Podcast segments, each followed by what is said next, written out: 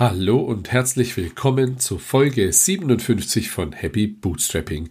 Die Folge kommt einen Tag später. Ich lag zwei Tage flach. Die Kinder vor mir, ich danach, meine Frau wie immer nichts gehabt. Von daher alles wie immer. So, in der heutigen Folge habe ich mit dem Benjamin Viehhauser von Bilateral Stimulation gesprochen. Bilateral Stimulation, schwieriges Wort, bietet eine SaaS-Software für EMDR Therapeuten an. Das ist eine ja besondere Art der Desensibilisierung und Verarbeitung durch Augenbewegung das ist die deutsche Übersetzung von EMDR, eine Art Psychotherapie zur Behandlung von Traumafolgen. Das Ganze nutzen schon über 20.000 Therapeuten auf der ganzen Welt, natürlich vielen USA, bei uns ist das Thema noch nicht so verbreitet und es ist wirklich super spannend, was der Benjamin gemeinsam mit seinem Co-Founder Yannick hier aufgebaut hat in den letzten Jahren. Wir haben über ganz viele Sachen gesprochen, über ihren MVP-Bild im Hacker- oder Hackerhaus in Portugal, über diverse Gründungsförderungen und Preise in Berlin, das Freemium-Modell, mit dem die beiden gestartet sind, das gibt es auch heute noch und das ist auch besonders wichtig, wird auch in Ländern benutzt, die eben nicht so den Zugang haben und sich das leisten können. Ja, Ganz viel spannende Themen, Growth Hacks zum Start, Verkaufen, Versand in die ganze Welt, Vertrieb und Marketing von einem Medizinprodukt, all das haben wir ja ausführlich diskutiert. Der Benjamin hat früher in einem VC-finanzierten Startup gearbeitet und hat daher einen besonders spannenden Take aufs Thema Bootstrapping, was natürlich ja eine große Herausforderung ist, auch wenn man Hardware baut. Noch ein kleiner Hinweis in eigener Sache. Ich war auch zu Gast in einem Podcast und zwar im Sidepreneur Podcast habe ich mit dem Peter gesprochen. Ich verlinke euch den in den Show Notes. Das ist schon Folge 306 gewesen, was wirklich, da kann ich nur den Hut von ziehen. Mal, bin mal gespannt, ob ich das schaffe. Und jetzt geht's los. Viel Spaß mit der Folge.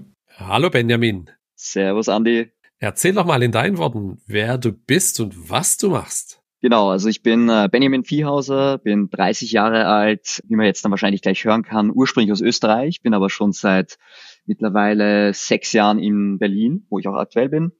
Und ich bin einer der zwei Gründer von bilateralstimulation.io. Vielleicht im einen Satz zusammengefasst, was ist bilateralstimulation.io? Wir machen Software und Hardware, die es Psychotherapeuten ermöglicht, eine spezielle Form der Traumatherapie, die sogenannte EMDR-Therapie. 30 Jahre jung, würde ich 30 sagen. 30 Jahre jung. Ständig 30 Jahre alt. Ja. Genau, genau. Wofür steht EMDR? Genau, das ist jetzt quasi Englisch, äh, steht das für Eye Movement uh, Desensitization and Reprocessing. Ähm, ist auch für mich jetzt ein bisschen ungewohnt, das auf Deutsch zu erklären. Äh, ich, ich erkläre das meistens quasi auf Englisch, aber wenn man es jetzt auf Deutsch quasi übersetzt, kann man, kann man sozusagen sagen, dass das steht für die Desensibilisierung und Verarbeitung durch äh, Augenbewegungen. Und wie schon angesprochen, geht es da speziell um die Verarbeitung und Aufarbeitung von Traumen. Also die EMDR-Therapie wird vor allem zur Behandlung für die posttraumatische Belastungsstörung ähm, verwendet. Und da ähm, ist zum Beispiel ganz bezeichnend, dass es die Therapieform der Wahl des US-Militärs ist, um ihre Veteranen zum Beispiel zu behandeln. Auch die UN verwendet EMDR-Therapie, um zum Beispiel Flüchtlinge aus Krisenregionen, die traumatisiert sind, zu behandeln. Also es hat sich über die letzten Jahre wirklich so als die Go-To-Method für die Behandlung von posttraumatischer Belastungsstörung etabliert. Gleichzeitig wird aber aktuell ganz viel geforscht und EMDR-Therapie wird mittlerweile auch für zur Behandlung von Depressionen und, und, und anderen quasi psychischen Erkrankungen äh, verwendet. Verstehe. Also da interessiert mich, ist super spannend, weil ich glaube, das Thema ist in Deutschland gar oder kaum verbreitet. Wenn wir dann über das Produkt gleich sprechen, äh, mhm. einfach so ein bisschen noch ein paar mehr Details und wie, wie groß ist die Firma aktuell? Wie viele Kunden habt ihr? Wie viele Leute seid ihr? Ja, also es, es gibt quasi weltweit, genaue Zahl gibt es nicht, aber es gibt deutlich mehr als 100.000 EMDR-Therapeuten. Wir auf unserer Plattform haben aktuell über 20.000 monatlich aktive Therapeuten, die quasi unsere Software benutzen, also quasi monthly active äh, Therapeuten-User. Und letztes Jahr haben wir über eine Million Therapiesitzungen über unsere Plattform abgewickelt. Weltweit komme ich dann auch gerne später dazu. Also wir sind jetzt wirklich auf der, auf der ganzen Welt quasi vertreten. Jetzt von der Firmengröße, also gestartet haben die Firma mein Mitgründer Yannick und ich, sind quasi zu zweit. Yannick hat sich jetzt ein bisschen aus dem operativen Geschäft mehr zurückgezogen. Und neben uns, wir haben quasi keine Festangestellten, weil wir ja auch einfach wirklich alle Prozesse automatisiert haben, kann ich auch gerne wieder mehr dazu erzählen. Wir haben aber so ein Team, also Freelancern, mit denen wir dann punktuell auf verschiedenen Ebenen äh, zusammenarbeiten, speziell auch quasi auf der Hardware-Seite. Aber auch beim Software-Development haben wir Freelancer, die uns da punktuell quasi bei der Entwicklung oder Weiterentwicklung unterstützen. Okay, verstehe. Wann habt ihr das Ganze gegründet? Also wie alt ist die Firma schon? Also offiziell gegründet haben wir äh, 2021. Davor gab es aber das Produkt quasi schon. Jetzt noch ohne, dass eine Firma dahinter gestanden ist, ohne dass damit irgendwie Umsätze erzielt wurden, ohne dass da irgendwie wirtschaftliches Interesse dahinter bestand.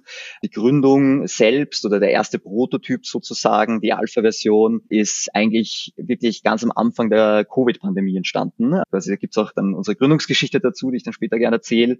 Aber ja, quasi sozusagen am ersten oder zweiten Tag der Pandemie ist dann auch der erste erste Prototyp von der Software quasi entstanden. Da war der ja ziemlich schnell dann. Ja, das, da waren wir sehr schnell, ja. ja aber, aber der, der, der, Prototyp hat auch, äh, sag ich mal, dementsprechend ausgesehen. ja, ja gut, so sind Prototypen halt, wenn es erstmal funktioniert hat. Also ist ja auch super. Ja, wie kommt man als Österreicher, der in Berlin lebt, auf die Idee, eine Traumatherapie-Produkt zu machen, das eigentlich hauptsächlich in USA dann benutzt wird oder im englischsprachigen Raum? Genau, da, da muss ich so ein bisschen ausholen. Also die Idee selbst ähm, ist quasi vom Mitgründer Janik entstanden. Und zwar war es so, Janik und ich, wir haben uns vor, ich glaube, bald zehn Jahren im, im Auslandssemester, damals auch in den USA, in äh, Los Angeles, quasi kennengelernt, haben damals schon irgendwie gesagt, wir waren damals irgendwie im Entrepreneurship Club an der Uni in den USA und haben damals irgendwie schon Interesse so an Unternehmertum und speziell im Tech-Bereich gehabt, aber ja, während der Uni noch nicht viel Plan von dem Ganzen. Und dann hat es uns beide nach Berlin verschlagen und wir waren quasi beide an unterschiedlichen Stationen in, in verschiedenen so High-Growth Tech-Startups, immer VC finanziert, äh, unterwegs, haben da sehr viel Erfahrung mitgenommen, haben da ja, super viel in kurzer Zeit äh, gelernt, sehr viel gearbeitet. Und Yannick war dann für einen Job in San Francisco und hat dort quasi von EMDR-Therapie gehört, weil wie du schon gesagt hast, das ist zwar, also in Deutschland gibt es auch viele Therapeuten, die mittlerweile EMDR-Therapie anbieten und das Ganze auch extrem schnell, aber in den USA ist es doch deutlich mehr verbreitet, also die kommt, die Therapieform kommt auch ursprünglich aus den USA und er hat dann in San Francisco über EMDR quasi gehört und hat dann dort zur Bewältigung eines eigenen Traumas äh, quasi die Therapie durchlaufen als Patient. Und das war so ein Jahr circa bevor der Covid-Pandemie. Und dann hat, dann hat er selbst quasi dem Therapeuten gesagt, so, hey, das irgendwie hilft mir super, hat super Erfahrungen gemacht. Ich muss jetzt aber immer zu dir in die Praxis fahren und könnte mir das Ganze nicht einfach auch, auch online machen quasi. Und der Therapeut hat dann damals nicht ja, nicht wirklich Interesse gehabt, das umzusetzen. Diese Therapeuten sind ähnlich wie in, in, Deutschland auf Monate ausgebucht. Also die müssen sich wirklich jetzt nicht um die Kundenakquise bemühen. Da ist es eher das Problem, dass es zu wenige Therapeuten gibt. Ganz klassisch war halt so der, die Antwort so, ja, warum soll ich irgendwas an meinem bestehenden System verändern? Funktioniert ja, wie ich es aktuell mache. Und ja, dann ist war Janik, ist dann quasi war noch ein bisschen in den USA, ist irgendwann zurück nach Deutschland, hat die Therapie quasi abgeschlossen und dann kam Covid. Und dann hat der Therapeut Janik geschrieben, du gesagt, so, okay, ich kann jetzt quasi die Therapieform morgen de facto nicht mehr durchführen, weil meine Patienten nicht mehr in die Praxis kommen können. Und ich kann dann auch gleich ein bisschen mehr über das Produkt an sich erzählen, dann, dann, dann macht das auch nochmal mehr Sinn, was für spezielle Tools man jetzt äh, für diese Therapieform braucht. Und hat quasi Janik gesagt, so kannst du mir da jetzt, du hast doch damals irgendwie gesagt, du kannst, du könntest mir was bauen, damit ich die Therapie auch online durchführen kann. Ich brauche das quasi jetzt, weil sonst kann ich morgen die Therapie nicht mehr umsetzen. Ja. Und ja, so ist dann, hat sich dann Janik hingesetzt und hat quasi in, ich glaube, 48 Stunden den ersten Prototypen irgendwie programmiert. Der Hintergedanke war, dass wir dieser eine Therapeut verwenden, das ist so eine kleine ist ein kleiner Beitrag quasi zu Covid und hat das dem geschickt, eigentlich nicht mehr drüber nachgedacht. Eine Woche später sind verschiedene, von verschiedenen Therapeuten E-Mails gekommen, so, hey, das funktioniert super, aber die Seite ist irgendwie down, weil das halt auf so einem schlechten Hosting-Provider war. Und da war ja nichts, okay, wer sind diese Leute, ja, ähm, wo, also woher kommen die? Das hat sich halt irgendwie über so E-Mail-Listen verbreitet. Und zwei Wochen später kam dann plötzlich so eine PayPal-Notification, dass ihm bei auf der Website stand nur so eine E-Mail-Adresse, dass ihm jemand auf diese E-Mail-Adresse quasi Geld schicken möchte. Das war so quasi einfach unaufgefordert als Dankeschön, Spenden, ja. genau, Spenden quasi. Und dann war Janik so, ja, okay, Moment mal, also so, da ist vielleicht doch mehr dahinter. Und hat dann begonnen, sich ein bisschen mehr damit auseinanderzusetzen, ein paar Features äh, dazu zu bauen. Und wie gesagt, Janik und ich haben uns ewig gekannt und wollten eigentlich immer gemeinsam was gründen. Und ich war damals gerade quasi, hab, war eigentlich dabei, schon meinen alten Job zu kündigen. Und dann hat mich irgendwie, wie gesagt, während Covid Janik irgendwann mal angerufen und gesagt, so, hey, ich habe da gerade so ein Projekt am Laufen, lass uns da mal drüber sprechen. Und dann war ich irgendwie bei ihm in der Wohnung, noch nie irgendwas von dieser Therapieform gehört. Und dann ist das alles relativ schnell gegangen. Dann war ich, glaube ich, zwei Tage später im ersten Call mit Therapeuten und habe mich da eingelesen und ja, habe dann irgendwie in sehr kurzer Zeit, also dann meinen Job tatsächlich gekündigt. Und dann haben wir ja begonnen daran zu arbeiten und, und haben uns halt das ganze Wissen quasi irgendwie angeeignet, indem wir, glaube ich, in kürzester Zeit mit 100 Therapeuten irgendwie telefoniert haben. Und ja, das ist so der Beginn quasi, wie ich da reingeraten bin und wie auch Janik da reingeraten ist. Ja. Waren die Therapeuten, mit denen du telefoniert hast, dann waren die alle in in USA dann zum Großteil? Also schon viele, aber wirklich von bis. Also das war wirklich, es war einfach das perfekte Timing für diesen Prototyp, das perfekte Timing für das Produkt mit, mit eben für Covid. Also da, da war jetzt auch, sag ich mal, die, die richtige Portion Glück dabei, aber halt gleichzeitig auch schnelle Execution. Und also wir haben dann am Anfang E-Mails bekommen, zum Beispiel von einem Therapeuten aus Uganda, ja, der da auch plötzlich unser Tool verwendet hat. So jetzt, die, die Feedback-Calls waren schon sehr viel mit, mit Therapeuten aus USA, einfach weil weil da jetzt keine sprachliche Barriere ist, weil da einfach sozusagen dieser Patient Null war, also Yannicks ehemaliger Therapeut, der das verbreitet hat. Aber ja, also wirklich weltweit ja, ähm, haben wir da irgendwie Interaktionen mit Therapeuten gehabt und, und auch Feedback bekommen. Ja. Hast du das dann nebenher, also neben deinem deiner Noch-Anstellung, dann schon unterstützt und warst dann so abends in Calls oder morgens, je nachdem, wie es die Zeit so erlaubt hat und dann deinen normalen Job gemacht? Also bei mir war es tatsächlich so, das hat sich einfach echt zeitlich sehr gut ergeben. Ich habe dann quasi, bevor ich überhaupt wusste, dass ich jetzt, also ich habe einfach äh, quasi schon gekündigt gehabt, meinen alten Job und mein Plan war eigentlich, ich habe vorher auch eine sehr intensive Zeit gehabt, auch verschiedene eben VC-finanzierte Unternehmen jetzt in Managementpositionen begleitet. Und mein Plan war eigentlich, ich kündige da und ich nehme jetzt mal ein bisschen eine Auszeit, gehe ein bisschen reisen, nehme ein bisschen Zeit für mich und äh, schaue dann quasi, ja, was jetzt dann als nächstes kommt. Vielleicht selber gründen, vielleicht auch nicht. Hat ähm, gut funktioniert. Ja, genau, hat gut funktioniert. Dann, Also so äh, die, die, die Story war dann, ich habe gekündigt, wir haben vorher schon nebenbei am Wochenende so an, an quasi Bilateral gearbeitet, jetzt noch ohne wirklich der Intention, wir bauen da wirklich eine Firma drum. Dann, wo ich eigentlich meinen letzten Arbeitstag hatte, war schon klar so, okay, komm, wir müssen da ja, das, da, da sind wir was dran und uns macht das super Spaß und wir können da gemeinsam dran arbeiten. Und und wir probieren jetzt, wir probieren jetzt einfach mehr draus zu machen. Und da war auch noch, da war, das war auch noch in der Covid-Zeit und ich glaube, es war gerade ja so eh circa jetzt so die aktuelle Zeit, also Winter in Berlin. Und Janik und ich waren beide so, wir müssen uns jetzt da voll drauf fokussieren. Ich habe gerade gekündigt. Wir schauen einfach mal, wo kein Lockdown ist, äh, wo es günstig ist. Und dann sind wir auf Portugal gekommen und haben uns wirklich, glaube ich, zwei Wochen, nachdem ich meinen letzten Arbeitstag hatte, sind wir nach Portugal geflogen hatten da noch zwei Freunde dabei, auch einen Gründer, einen Programmierer, die einfach auch da Zeit hatten. Das war noch zu der Zeit, da war quasi, da war noch nicht bekannt, dass in, in, in Portugal irgendwie die Covid-Zahlen niedrig sind und kein Lockdown ist. Deswegen war da alles spottgünstig. Dann haben wir uns ein Airbnb gemietet. Das hat normalerweise 13.000 Euro im Monat gekostet. Ich habe sogar noch den Screenshot, haben das irgendwie für 1.800 Euro im Monat bekommen mit fünf Schlaf sechs Schlafzimmern, fünf Badezimmern und haben dann da so ein kleines Hackerhaus quasi aufgemacht. Also wirklich wir zwei mit halt äh, einem eben dem, dem Freund, der gegründet hat und einem Programmierer, der remote gearbeitet hat. Und dann sind wir nach Portugal geflogen, ohne viel Plan und haben uns da dann zwei Monate eingesperrt und haben einfach losgelegt ja, und haben einfach quasi an dem Produkt gearbeitet, sowohl an der Hardware als auch an der Software. Und ich hatte dann, also ich bin da so ein bisschen all in gegangen. Ich hatte dann zu dem Zeitpunkt kein Einkommen, einfach aus meinem vorigen Job ein bisschen was, was gespart, aber jetzt auch nicht wirklich ein Plan, wann da wieder quasi Geld reinkommt. Janik hat damals noch 20 Stunden quasi angestellt gearbeitet als, als Programmierer Und ja, dann haben wir da einfach losgelegt und wir haben auch jetzt irgendwie, also wir, bei uns war halt schon einfach ein großes Vertrauensverhältnis da und wir haben jetzt nicht irgendwie am Tag eins gesagt, so hey, das sind jetzt irgendwie die, die Shares oder so, wir gründen jetzt hier die Firma und und und. Wir haben einfach mal zwei Monate gesagt, so komm, wir schauen uns das einfach mal an, irgendwie User quasi Interviews, Produktarbeiten, wir schauen, was jetzt irgendwie der Plan ist, wir schauen, was wir jetzt machen können. Und erst dann am Ende von, sagen wir mal, diesen zwei Monats Sprint haben wir uns mal hingesetzt und gesagt, so, okay, komm, lass uns so irgendwie, das ist jetzt der Plan, lass uns das wirklich jetzt Firma aufbauen, lass uns quasi überlegen, wer wie viele Shares bekommt, lass uns irgendwie planen, dass wir das jetzt irgendwie als GmbH in Deutschland gründen und so weiter und so fort. Aber wir haben da wirklich so ein bisschen einfach losgelegt, sage ich jetzt mal.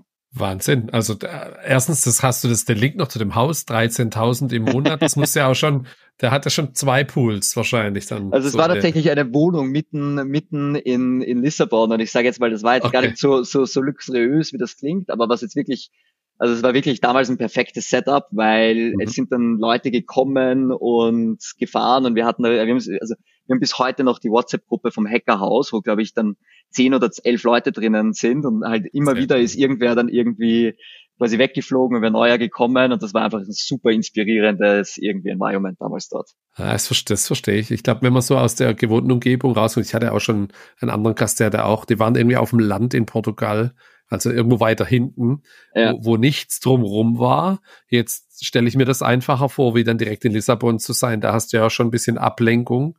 Hast du trotzdem, habt ihr das gut hinbekommen?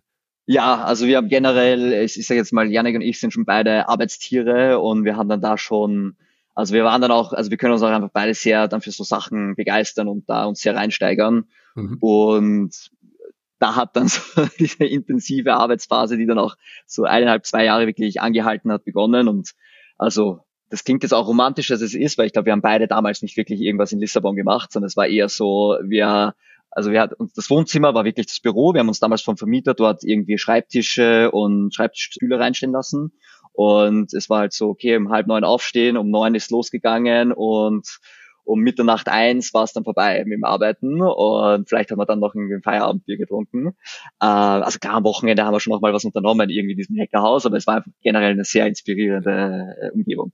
Ja, das kann ich mir vorstellen, was wohl der Vermieter gedacht hat, als du gefragt hast, können wir da Tische und Stühle drin haben und wie gut ist eigentlich das Internet? Genau, genau. Den Speedtest haben wir natürlich auch noch verlangt. Ja. also, die, die haben sich da auch gefragt, weil ich glaube, wir waren jetzt nicht die normalen quasi Kunden von diesem Airbnb, die das normalerweise quasi gemietet hätten. Okay, verstehe. Naja, wahnsinnig coole Geschichte. Also das inspiriert vielleicht dann auch andere, das zu machen. Und ich glaube, wenn man ans Thema glaubt und ja, jetzt der Janik, der hat ja auch eine andere intrinsische Motivation wahrscheinlich gehabt, weil er eben selber ja da in der Therapie war. Äh, hast du dann, wie hast du dich selber dafür begeistern können, dass du dich da so reingesteigert hast? Also ich glaube, ganz viele verschiedene Punkte. Also einfach hat mir so direkt das Arbeiten mit Yannick hm, super Spaß gemacht. Äh, gleichzeitig habe ich aber auch, ich glaube fairerweise, es ist ja noch immer leider ein bisschen stigmatisiertes Thema, aber einfach im Freundeskreis, im familiären Umfeld immer wieder mal ähm, von, von Personen mitbekommen, die einfach äh, aus, aus verschiedenen Gründen quasi mental äh, jetzt zu kämpfen hatten. Und dadurch war das eigentlich schnell ein Thema, wo ich auch, sag ich jetzt mal, einen engen Bezug dazu hatte. Und was mich dann, glaube ich, echt sehr schnell gecatcht hat, war einfach, die waren die ersten Interaktionen mit den Therapeuten auch, wo du einfach äh, wirklich extrem gutes Feedback auch bekommst, einfach mit extrem netten Leuten auch zusammenarbeitest. Janik und ich sind, sind, wir sind beide große Fans von einem Buch, das heißt The Mom Test. Kann ich allen sehr ans Herz legen, auch vor allem allen am Bootstrappern, aber generell jeden, jeden Unternehmer. Und einer der quasi Aussagen aus diesem Buch ist auch, dass du dir schon auf jeden Fall anschauen sollst, wer deine Kunden sind und ob du quasi Lust hast, mit den Kunden gemeinsam zu arbeiten. Und ich war einfach sehr schnell nach einer Woche in der Situation, dass ich dann in einem äh, Telefonat mit einem Therapeuten war und mir der einfach erzählt hat, wie jetzt unser Produkt wirklich das Leben von dem Therapeuten verändert hat, aber auch quasi wirklich von, von jetzt den, den Patienten quasi. Mhm. Und da war dann einfach, einfach für mich sehr schnell klar, so hey, ich glaube, das ist jetzt das Produkt wirklich am meisten Impact, an dem ich in meinem Leben gearbeitet habe. Und ja, das war einfach super schön und dann ist alles zusammengekommen und dann, ja, war das einfach irgendwie, war ich schnell begeistert fürs Thema. Äh, wenn wir jetzt gerade bei der Geschichte sind, machen wir da vielleicht ja. auch kurz weiter. Dann machen wir das mhm. Produktteil danach. Dann hast du, wie habt ihr danach dann weitergemacht? Ihr seid dann zurückgekommen irgendwann nach Deutschland und dann Habt ihr, der, ist der Janik auch aus Berlin? Habt ihr euch dort getroffen, ein Büro geholt, Coworking Space? Wie ging's weiter? Genau, also Janik ist ursprünglich aus der Schweiz, hat aber auch schon quasi ziemlich ein bisschen vor mir nach Berlin gezogen. Also wir waren beide damals schon best in Berlin. Und genau, sind wir zurückgekommen und dann war es halt wirklich so, erstmal, also dann war uns für uns klar, wir, wir gründen die Firma, aber es war noch nicht wirklich klar, wie lange brauchen wir vor allem, um das Hardware-Produkt quasi zu entwickeln und an den Markt zu bringen und kriegen wir das überhaupt hin und wie viel kostet das? Ähm, bei der Software war noch nicht abzusehen. Also wir hatten damals irgendwie schon ein paar tausend monatlich aktive Therapeuten, aber kein Revenue und auch noch überhaupt keinen Pfad irgendwie, wie, oder noch keine Idee, wie wir jetzt dann wann und wie wir, wie wir quasi Umsatz machen werden. Und äh, dann, dann, aber für uns war klar, ähm, das kriegen wir irgendwie hin und wir gründen jetzt mal die Firma und wir müssen irgendwie schauen, wie wir das finanzieren. Wir hatten aber wirklich, also wir waren sehr auf Sparflamme unterwegs. Also wie gesagt, ich damals noch gar nichts verdient, Janik irgendwie sich mit so 20 Stunden halbwegs über Wasser gehalten. Plus die Firma hat dann auch so ein bisschen Investment halt ja, schon benötigt, weil, weil gerade bei der Hardware einfach die Entwicklung teuer ist. Den Rest haben wir alles selber gemacht. Das heißt, wir haben auch äh, kein Geld für einen Coworking Space gehabt, sondern wir waren so ein bisschen Büronomaden. Es war dann äh, ein Freund von mir, der beim VC gearbeitet hat, der hat quasi, die haben halt gesagt, ja komm, ja, da ist eh nichts los bei uns im Büro, ihr zahlt uns irgendwie, ich weiß gar nicht mehr, ich glaube, es war 50 Euro pro Tisch, also 100 Euro Miete uh, für uns beide und wir haben dann mit unserem ganzen Zeug eh fünf Tische in Anspruch genommen und dann waren wir dort im Büro und dann war da irgendwann wurde dieses Büro aufgelöst und dann waren wir im nächsten Büro und da waren wir im nächsten Büro immer von, von Freunden. Wir haben halt natürlich schon ein bisschen Kontakte gehabt, weil wir einfach länger schon in dieser Berliner Startup-Szene unterwegs waren. Und ja, dann, dann sind wir voll in die Produktentwicklung gegangen. Also sehr viel Fokus auf, auf, auf die Hardware und, und, und, und gleichzeitig aber halt daran gearbeitet, dass wir mit der Software auch mal Umsatz machen können. Das hat dann aber tatsächlich ein Jahr gedauert, bis wir die ersten Umsätze gemacht haben. Und wir sind da schon ziemlich auf Risiko gegangen. Also mhm. wie gesagt, erstmal ohne irgendwie Sicherheitsnetz plus viel investiert und wir haben dann uns so zur Überbrückung das Berlin Startup Stipendium geholt. Das ist so eine Förderung, die man hier in Berlin bekommen kann. Da kriegt man pro Gründer für zwölf Monate 2000 Euro im Monat pro Person. Da muss man aber noch sich selber krankenversichern, alles, also quasi sich selber um die Steuern kümmern. Also da bleibt dann auch nicht so viel über, aber du hast mal so deine Grundkosten gedeckt. Und ja, haben dann wirklich das Ganze, also ich sag mal, sehr, sehr lean aufgezogen. Also wir haben wirklich, egal was es war, dreimal jeden Euro umgedreht, haben einfach extrem hart gearbeitet. Also das muss man schon sagen. Wir waren eineinhalb, zwei Jahre wirklich also ich, ich letztens wieder mit meinem Freund drüber geredet. Ich glaube, wir haben zwei Jahre lang unter der Woche kein einziges Mal am Abend mich irgendwie mal privat mit irgendjemandem getroffen, sondern das war mhm. wirklich zwei Jahre lang 24-7 durcharbeiten, mit auch vielen, vielen schweren Phasen dazwischen.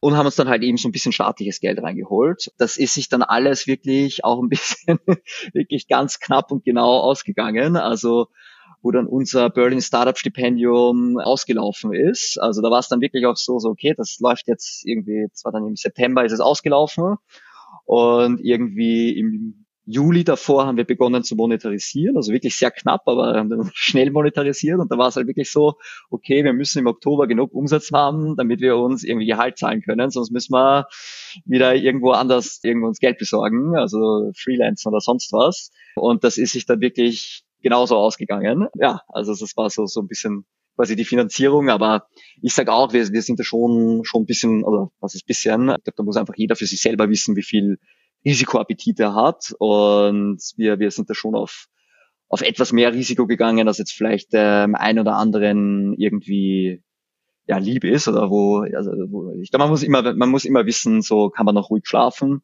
Und ich habe das die meiste Zeit können und ich habe schon immer gewusst okay wenn es jetzt hart auf hart kommt dann borgt man sich halt irgendwo ein bisschen Geld noch von der Familie aus und dann sucht man sich halt den nächsten irgendwie Freelance-Auftrag oder geht man zurück in den Job. Aber ich glaube, ja, das ist halt meine Erfahrung wichtig, dass man da irgendwie so einen richtigen Weg, Weg für sich findet. Ja. Und wie habt ihr die Kunden überzeugt, die dann ein Jahr lang das Produkt kostenlos nutzen konnten, auf einmal dafür Geld zu bezahlen? Das ist ja auch nicht so einfach wahrscheinlich.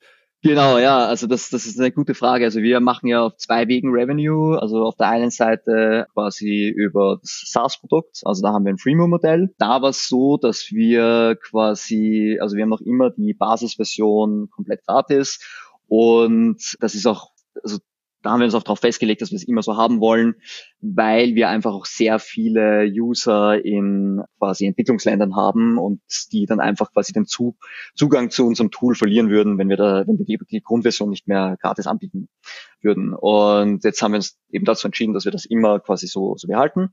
Und dann haben wir so ein paar Premium-Features und da haben wir einfach den quasi eine, eine Beta-Gruppe quasi gemacht und denen auch gesagt so, hey, gewisse Features könnt ihr jetzt schon benutzen und wir wollen irgendwie Feedback darauf haben. Aber irgendwann, und das haben wir damals ohne Timeline gemacht, werden diese Features was kosten. Und in unserem Kopf war das irgendwie so, ja, das wird halt in drei Monaten sein. Dadurch, dass dann aber doch irgendwie die Hardware so viel Arbeit war und wir einfach da sehr viel Zeit reingesteckt haben und dann bei der Software doch an einem gewissen Punkt sein wollten, um dann quasi die, die, die, die diese Premium-Version zu launchen, hat sich das dann eben über doch deutlich längeren Zeitraum, also ich glaube fast ein Jahr dann gezogen. Und wir haben halt trotzdem den Leuten, die Leute immer wieder mal dran erinnert, dass das irgendwann was kosten wird und eine Beta-Version ist. Und genau, dann haben wir den, den, den Switch hingelegt und also da frage ich mich auch manchmal jetzt, haben wir zu lange gewartet oder was, was, was doch richtig? Es hat im Ende funktioniert. Also wir haben, wir haben dann wirklich im ersten Monat super viele Sign-ups bekommen und haben dann, wie gesagt, nach drei Monaten so viel Umsatz erzielt, dass wir dann uns auch quasi unser erstes Gehalt zahlen konnten und so dieses Gründungsstipendium da äh, quasi nicht mehr gebraucht haben, beziehungsweise das hatten wir ersetzt, genau, setzen konnten. Mhm. Aber das war auch wieder durchaus Risiko. Also hätte auch, hätte auch anders funktionieren können. Ich, ich, ich würde sagen, wir hatten beide, glaube ich, ein sehr gutes Bauchgefühl, aber wir haben uns am Weg dahin schon, schon sehr oft gefragt und hatten auch teilweise, sage ich mal, hitzige Diskussionen, ob wir nicht jetzt schon vorher monetarisieren sollten. Ja. Und ihr habt ja aber auch noch zwei andere Dinge gemacht. Einmal den, du hast den, den Gründungsbonus und ihr habt noch einen Preis gewonnen, richtig? Genau, genau. Wir haben quasi wirklich alles irgendwie probiert, um da ausgeschöpft, ja. ja, alles ausgeschöpft. genau, also der, der eine Preis, das war, das ist, das heißt BPW-Wettbewerb. Das ist auch irgendwie vom im, in Brandenburg und Berlin so eine Kooperation und die machen da quasi so einen Businessplan-Wettbewerb, der dreimal im Jahr stattfindet. Es geht über drei Phasen und da reicht man quasi seinen Businessplan ein und dann je nach Phase bekommt der erste Platz, der dann irgendwie von einer Jury ausgewählt wird, ein Preisgeld. Und wir haben da tatsächlich die zweite Phase damals gewonnen. Das waren 15.000 Euro, also ja doch für uns damals eine beachtliche Summe. Der Gründungsbonus, der ist von der IBB, das ist in Berlin so ein Programm, muss sich auch bewerben mit einem Businessplan. Wenn du den genehmigt bekommst, dann kannst du quasi, wenn, also kriegst quasi 50 Prozent deiner Ausgaben ersetzt. Das heißt, wenn du 100.000 Euro Ausgaben hast, kriegst du bis zu 50.000 Euro quasi zurückgestattet. Da gibt's aber schon, also muss ich schon dazu sagen, das ist alles sehr bürokratisch und da gibt es dann schon, es dauert sehr lange und da gibt es dann schon sehr viele Auflagen, was das für Auf Ausgaben sind und du musst das schon sehr genau alles dokumentieren, was natürlich auch gut ist, damit da jetzt irgendwie keine, keine falschen Dinge passieren, aber für was du das Geld ausgegeben hast und ja, damit du das dann zurückgesetzt bekommst. Aber wir haben quasi so diese drei sag ich jetzt mal, staatlichen Programme in Anspruch genommen, um da ein bisschen Geld reinzuholen, haben aber keine Investoren, also natürlich fully bootstrapped, das wäre ja auch hier nicht im, im Podcast. ja, genau, das, das, das war so unser Weg. Sehr cool, Mensch. Ja, lass mal ein bisschen ins Produkt jetzt einsteigen. Was kann ich denn mit der Freemium-Version genau machen? Und ja. was genau ist der therapeutische, wie genau funktioniert das, dass es Therapie ist dann? Genau, also das ist immer so ein bisschen schwer zu erklären, äh, vor allem wenn man es jetzt nur quasi mündlich macht und keine Bilder dazu zeigen kann, aber quasi bei dieser EMDR-Therapie geht es darum, dass man quasi während der Therapie, jetzt ganz vereinfacht gesagt, dass das Gehirn so ein bisschen ablenkt. Also bei, wenn man jetzt ein traumatisches Erlebnis hat, dann wird dieses Erlebnis eben sehr oft quasi nicht vom Gehirn verarbeitet und trotzdem aber abgespeichert und quasi unverarbeitet abgespeichert. Und was dann ganz oft passiert, ist, dass wir uns an diese traumatischen Erlebnisse zum Beispiel gar nicht erinnern können, weil unser Gehirn diese Erfahrung einfach wegblockt, weil es ist einfach der Schutzmechanismus des Gehirns. Diese Erinnerung aber trotzdem nicht quasi verarbeitet ist und in, während der EMDR-Therapie geht es quasi darum, diese äh, traumatische Erinnerung aufzuarbeiten und quasi hervorzuholen und dann dem Gehirn zu helfen, das Ganze quasi richtig verarbeitet abzuspeichern. Also ich gebe jetzt ein Beispiel. Wenn man jetzt eine Vergewaltigung durchlebt hat, äh, dann ist es leider oft so, dass die Patientinnen äh, sich da selbst Vorwürfe machen, weil eben diese Erinnerung, also jetzt mal falsch abgespeichert wurde. Und sich dann auch oft gar nicht an das Erlebte im Detail erinnern können, weil das einfach verdrängt wird vom Gehirn durch diesen Schutzmechanismus und in der Therapie wird es dann hervorgeholt. Und da gibt es, das ist sehr standardisiert, da gibt es acht Phasen, man spricht dann quasi, baut erst ein Vertrauensverhältnis zum Therapeuten auf, bespricht quasi auch Dinge aus dem Leben, die jetzt nicht nur mit dem Trauma zusammenhängen.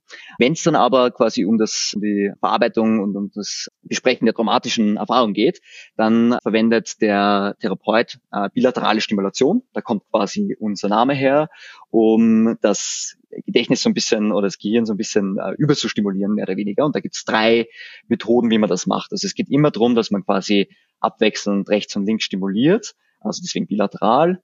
Und die weit verbreitendste und ursprüngliche Form ist quasi die visuelle Form. Und wie man sich das vorstellen kann, ist, dass man, dass der Therapeut in der einfachsten Art mit dem Finger so links, von links nach rechts fährt vom, vom Gesicht und man mit den Augen diesem, dem Finger quasi folgt. Und also man kann sich das jetzt so ein bisschen wie Hypnose vorstellen, obwohl es keine Hypnose ist, aber einfach nur wie das Ganze quasi mhm. ähm, funktioniert.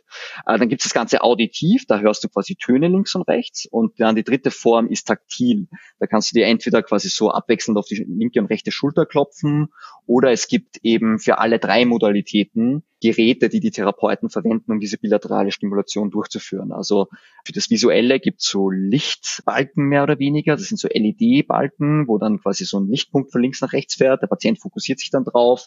Der Therapeut kann dann da die Farbe verändern und die Geschwindigkeit verändern. Für das Auditive gibt es einen Kopfhörer dazu, wo man dann diese bilateralen quasi Geräusche oder auch Musik hört. Und für das Taktile hat der Patient dann quasi zwei so kleine Vibrationsmodule in der Hand, die, wo der Therapeut die Vibration quasi steuern kann. Und eben vor Corona haben die Therapeuten äh, eben diese, diese Geräte, wo es halt schon sehr etablierte Firmen gibt, die die herstellen. Teilweise gibt es seit 20 Jahren oder noch länger, aber die kosten irgendwie ein paar hundert Euro und funktionieren halt eben nur in der Praxis. Mhm. Und unsere Software bildet jetzt im Endeffekt alle drei Modalitäten ab, die dann remote anbieten zu können. Also man kann sich das so vorstellen, der Therapeut ist auf einem Videocall mit dem Patienten. Das passiert nicht über unsere Plattform, sondern die verwenden dann Zoom oder Google Hangouts oder es gibt dann spezielle quasi Data Compliant und in den USA gibt's gibt's HIPAA quasi für für Medizinanwendungen, also da Compliant quasi Video Chat Solutions, um dann mit ihren Patientinnen zu, zu sprechen. Und parallel haben die quasi unsere Plattform offen und mit, dann, dann schicken die quasi den Patienten einen Link Patient klickt einfach auf den Link, das passiert alles im Browser, es öffnet sich ein Fenster und die sehen dann im Endeffekt fürs Visuelle diesen Lichtbalken, also einfach so einen Punkt mehr oder weniger im Screen. Und der Therapeut kann dann quasi live diesen Punkt steuern, also dass der dann wieder Lichtbalken von links nach rechts geht, kann die Geschwindigkeit steuern, kann die Farben verändern, kann statt dem Punkt Emojis verwenden, kann irgendwie verschiedene Formen machen. Also ganz, ganz viele Details, die, die, die Therapeuten quasi benötigen, um die Therapie durchzuführen. Parallel haben wir quasi auch unsere eigene auditive Bibliothek, also mit quasi Tönen auf unserer Plattform. Da kann dann der mhm. Therapeut, äh, Therapeutinnen können dann die Töne auswählen. Die sind dann quasi in Sync mit dem visuellen, der visuellen bilateralen Stimulation. Und Genau, das dritte ist dann sozusagen unser Hardware-Produkt. Das sind dann unsere Wasser, nennen wir die. Und da haben wir quasi das einzige Produkt, mit dem diese taktile bilaterale Stimulation auch ortsungebunden abgebildet werden kann. Also alle alle traditionellen Geräte, die hängen quasi wirklich an so einem Control Unit nennen wir es, also sozusagen an so einer Konsole, wo dann über so Knöpfe eingestellt werden kann, wie, wie, wie das vibriert und die Wasser hängen an so Kabel da dran und das funktioniert quasi nur in der Praxis. Und wir haben dann eben selber unsere Wasser entwickelt, die der Therapeut dann dem Patienten nach Hause schicken kann oder der Patient quasi direkt von uns bestellen kann an den Laptop ansteckt und dann kann quasi, können die Therapeuten diese Buzzer auch über unsere Plattform remote steuern und können dann quasi da die Vibration, die Intensität verändern, können quasi die Geschwindigkeit der Vibration steuern, äh, können äh, einstellen, ob jetzt diese Vibration gemeinsam mit dem visuellen stattfindet oder nicht. Also wirklich alle möglichen Details, die sie jetzt für diese bilaterale, bilaterale Stimulation benötigen und haben dann auch so jetzt zum Beispiel im Professional Plan, also in der Premium-Version Version können Sie dann auch alle Einstellungen pro Patient in, äh, speichern, damit Sie dann die Voreinstellung haben und haben dann ihren persönlichen Link zum Beispiel, den sie den Patientinnen schicken können, können auch Hintergrundfotos selber auf unserer Plattform hochladen und dann einstellen, so dass die Patientinnen das sehen. Also ein Beispiel, wenn die so Expositionstherapie machen, dann können die quasi wirklich ein Foto vom Trauma quasi auf unsere Plattform hochladen. Also wenn das jetzt zum Beispiel ein Autounfall war, dann haben wir vielleicht teilweise ein Foto wirklich von dem Unfall. Dann ist das quasi mhm. im Hintergrund und quasi im Vordergrund von diesem Foto findet dann dieser Lichtbalken statt und dann können die Mhm. mehr oder weniger da die Geschwindigkeit wieder einstellen und das mit den anderen Modalitäten kombinieren. Also ja, einfach alles, was diese Therapeuten jetzt für diese spezielle Traumatherapieform äh, benötigen. Also ich verlinke auf jeden Fall die Seite und es gibt ja auch eine Ja. Demo dann oder eine, eine ich kann ja mich direkt einloggen und das mal ausprobieren in der oder ohne Login das ausprobieren. Von daher kann sich jeder ja mal anschauen. Das ist ja dann, falls sich jetzt äh, durch die Beschreibung nichts darunter vorstellen kann. Genau, ich Ja. kann ich kann dir auch gerne nochmal vielleicht einen Link zu so einem YouTube-Video schicken, was die Therapieform nochmal erklärt. Dann können wir das vielleicht auch in die Show Notes packen. Es einfach auch spannend ist, wenn man das nochmal so kurz sieht, wie quasi die diese Therapieform funktioniert. Ja. Ja, es wäre, glaube ich, auf jeden Fall sehr interessant, weil es eben bei uns, glaube ich, nicht so weit verbreitet ist. Mhm. Also ihr habt einen, ein Freemium-Modell für SaaS und ihr verkauft Hardware dazu. Bin Ja. ich denn als typischer Kunde Therapeut dann von eurer SaaS-Plattform und der Therapeut vermietet mir dann die, die Buzzer oder bestelle ich mir die Buzzer privat und nehme dann an der Therapie teil? Wie läuft sowas ab?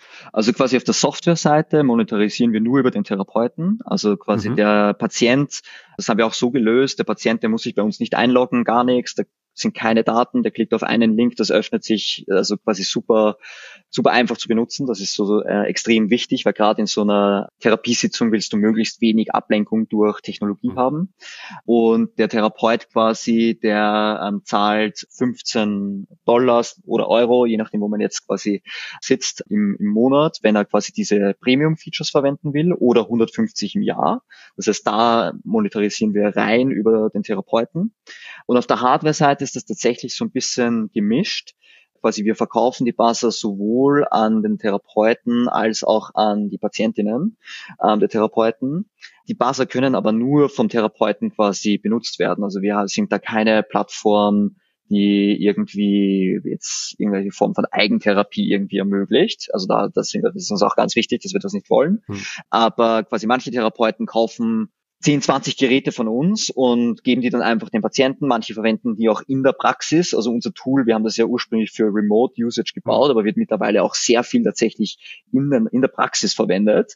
Und manche Patienten kaufen es einfach selber. Ja, das hängt so ein Mhm. bisschen auch davon ab, was für was für Patienten jetzt der Therapeut hat. Wenn das jetzt in San Francisco ein privater Therapeut ist, der ohnehin 400 Dollar die Stunde bekommt, kaufen die, die, die Patienten das ohne zu überlegen einfach direkt von uns selber, weil, weil, weil quasi unsere Passer, die kosten 120 Dollar, da ist das quasi ein gutes Investment und Mhm. die überlegen da nicht lange. Aber wenn das jetzt vielleicht Veteranen sind, die jetzt nicht die finanziellen Möglichkeiten haben, dann borgen sich die, die Passer dann vielleicht eher von den, von den äh, Therapeuten aus. Bist du denn als EMDR-Therapeut zertifiziert in den USA? Kann das jeder machen? Wie läuft sowas ab? Genau, also du musst erstmal, also sowohl in, in, in USA als auch in Deutschland, aber auch in Westerwelt, quasi musst erstmal die Ausbildung als Therapeut haben.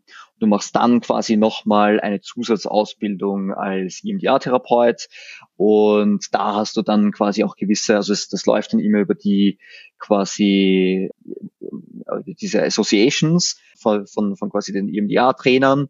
Da gibt's eigene Trainer und da musst du dich auch laufend fortbilden. Also dann hast du quasi auch die Auflage, dass Mhm. du gewisse Fortbildungskurse machst. Hm, ja. Ja, also interessant, das war was, was sich mir bisher noch gar nicht so erschlossen hat. Von daher echt spannend. Ihr- Auf der Webseite schreibt ihr über 20.000 Kunden. Du hast, glaube ich, auch erzählt, es gibt ein kostenloses Modell. Funktioniert Freemium für euch dann? Du hast schon die Motivation auch angesprochen, dass man es aus Entwicklungsländern benutzen kann. Ja.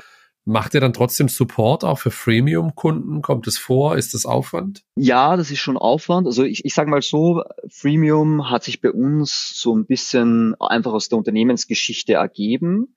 Wir sind schon noch überzeugt, dass es das richtige Modell ist. Wir haben aber fairerweise jetzt einen anderen Ansatz auch gar nicht getestet. Also es könnte durchaus sein, dass wir jetzt 30, 40 Prozent mehr Umsatz machen würden, wenn wir jetzt kein Freemium-Modell hätten obwohl Janik und ich beide sehr quantitative Menschen sind und normalerweise alles durchtesten, ist jetzt bei dem, auf dem Thema, äh, fühlt sich für uns einfach richtig an, das Freemium-Modell zu machen. Und ich glaube, wir haben einfach sehr viele sekundäre positive Effekte auch durch dieses Freemium-Modell. Also ich, ich, ich nenne ein, zwei Beispiele. Wir kriegen einfach viele Kunden, weil unser Tool in den Trainings äh, verwendet wird, die quasi neue Therapeuten durchlaufen, um dann EMDR-Therapeuten zu werden. Und da ist es natürlich sehr hilfreich, wenn die mal die Grundversion, die am Anfang auch ausreichend ist, ohne was zu zahlen benutzen müssen. Und auch die Trainer verwenden dann natürlich lieber unsere Version, als wenn die dann mhm. quasi bei einer anderen Version ihren, ihren Trainees jetzt sagen müssen, so, hey, ihr müsst was zahlen.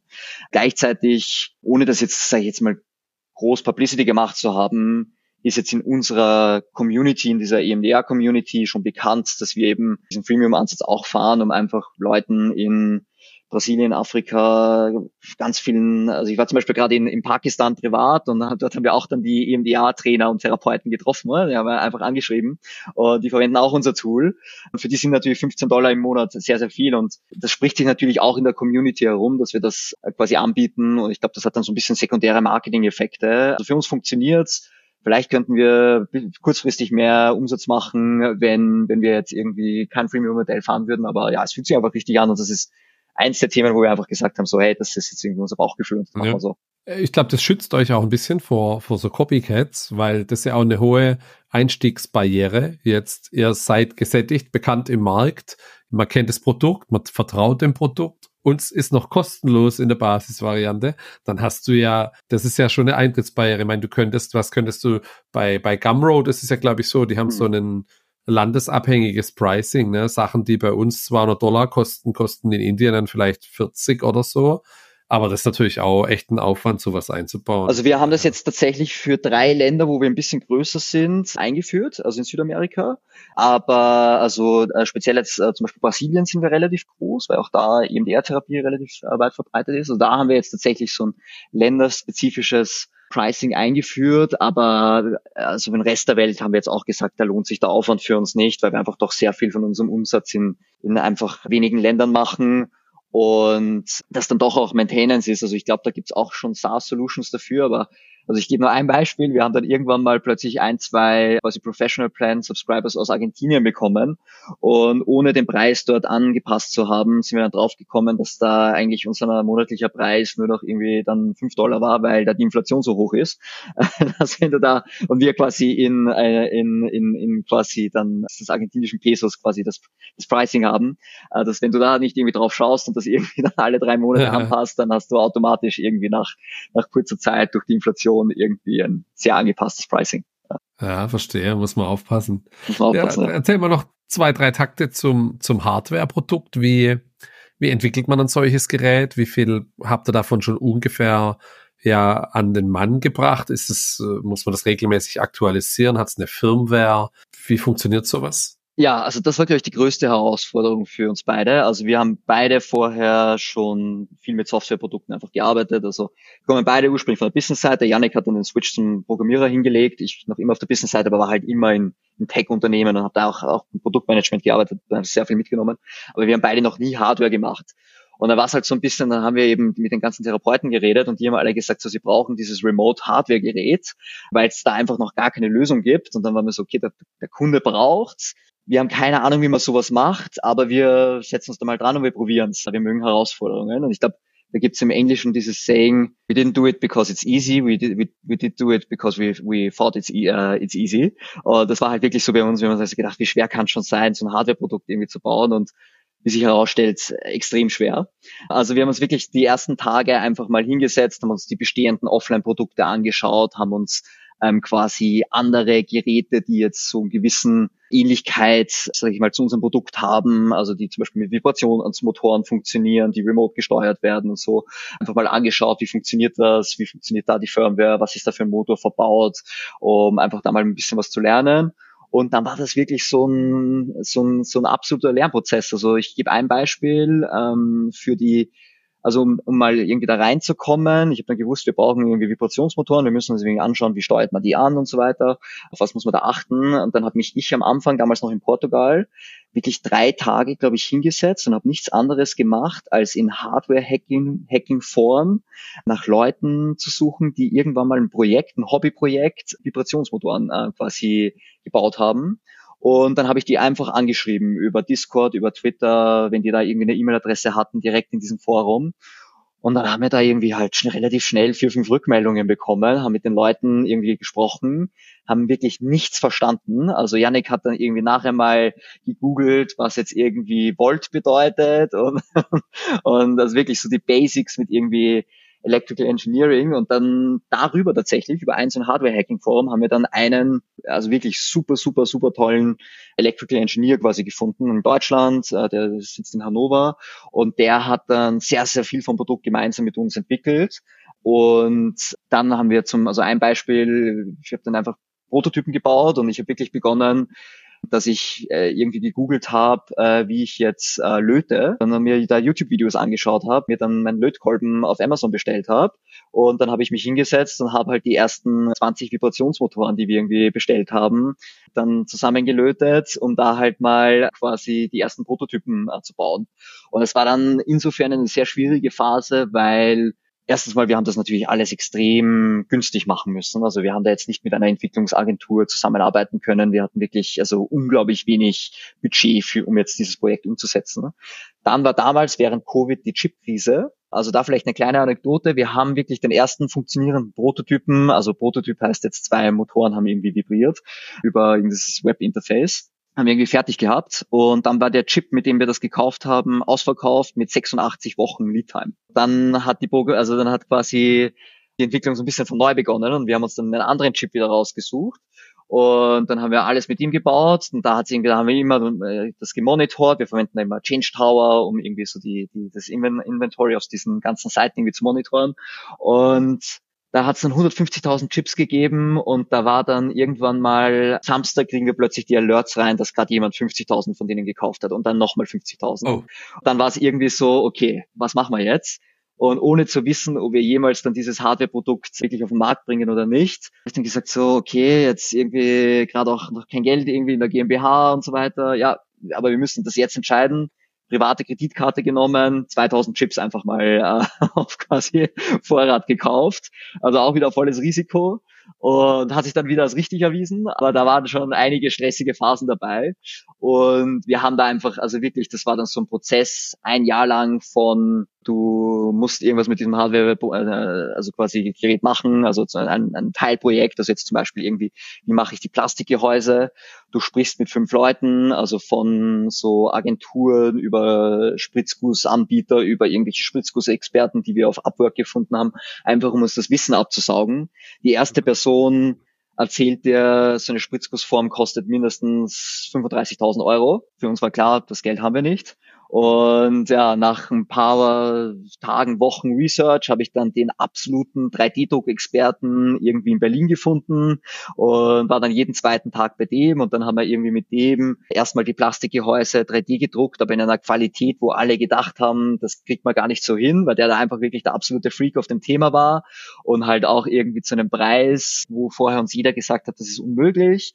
Und dann später haben wir halt irgendwie uns, habe ich mich mal Wochen mit Spritzguss auseinandergesetzt und da halt wieder mit Experten geredet und dann irgendwie herausgefunden, wenn man jetzt irgendwie diese andere, das andere Verfahren macht, das eignet sich speziell für unsere Teile, dann wird das deutlich günstiger.